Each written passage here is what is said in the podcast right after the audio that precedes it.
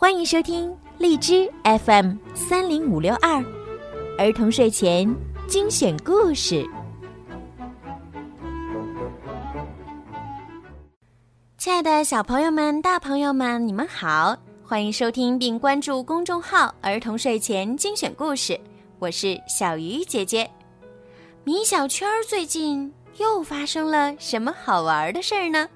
今天呀，小鱼姐姐要继续给你们讲米小圈的故事了，让我们一起来听听吧。米小圈上学记之道歉信，十月九号，星期四。昨晚我之所以哭了，是因为我妈打了我的屁股。之所以我妈打了我的屁股，是因为我写的道歉信不深刻、不严肃。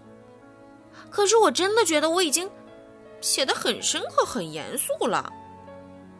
道歉信第一稿，李黎同学，我错了。老妈评语，太短了，重写。道歉信第二稿，我最最亲爱的，画猫画的最棒的，我们班的班长同学，我后座的同桌的前座，也是我唯一的同桌，李黎同学，我错了。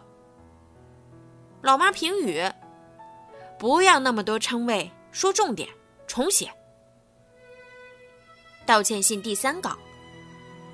我的同桌李黎同学，我错了，我承认今天美术课上我不该把你画的并不怎么好看的小花猫改成麒麟。美术老师说那是四不像，我在网上查了一下，这的确是四不像，而不是麒麟。麒麟的脑门是没有王字的。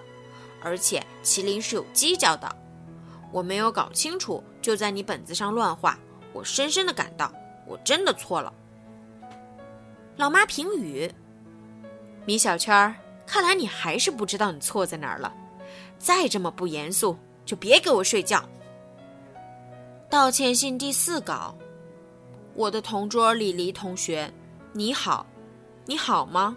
你一定很好，因为。你不用写道歉信，李黎同学，我现在要特别严肃地对你说一句：我真的知道自己错了，并且我也知道我自己错在哪儿了。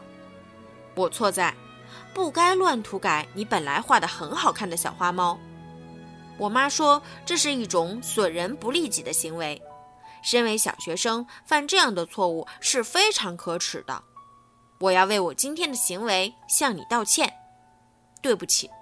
我错了，我的同桌，难道你不想知道我为什么要乱改你画的小猫吗？其实是因为上午你让我在大家面前出了丑。你知道吗？姜小牙听说我去的新马泰只是新城湖、马尔古街、泰山公园后，他都快把牙笑掉了。其他人也都笑得趴在地上了。你想想。你当众揭穿我，让我在同学面前抬不起头来，难道这不是一种损人不利己的行为吗？我妈说，身为小学生犯这样的错误是非常可耻的，所以，我希望你看到这封道歉信之后，也给我回一封，我们也算扯平了。你觉得怎么样？等待你的回信。老妈评语：米小圈，看我不打你。好啦，小朋友们，今天的故事就听到这儿了。怎么样，喜欢今天小鱼姐姐为你们讲的故事吗？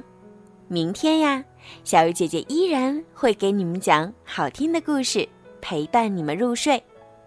如果你们喜欢小鱼姐姐的故事，可以搜索公众号“儿童睡前精选故事”来听更多。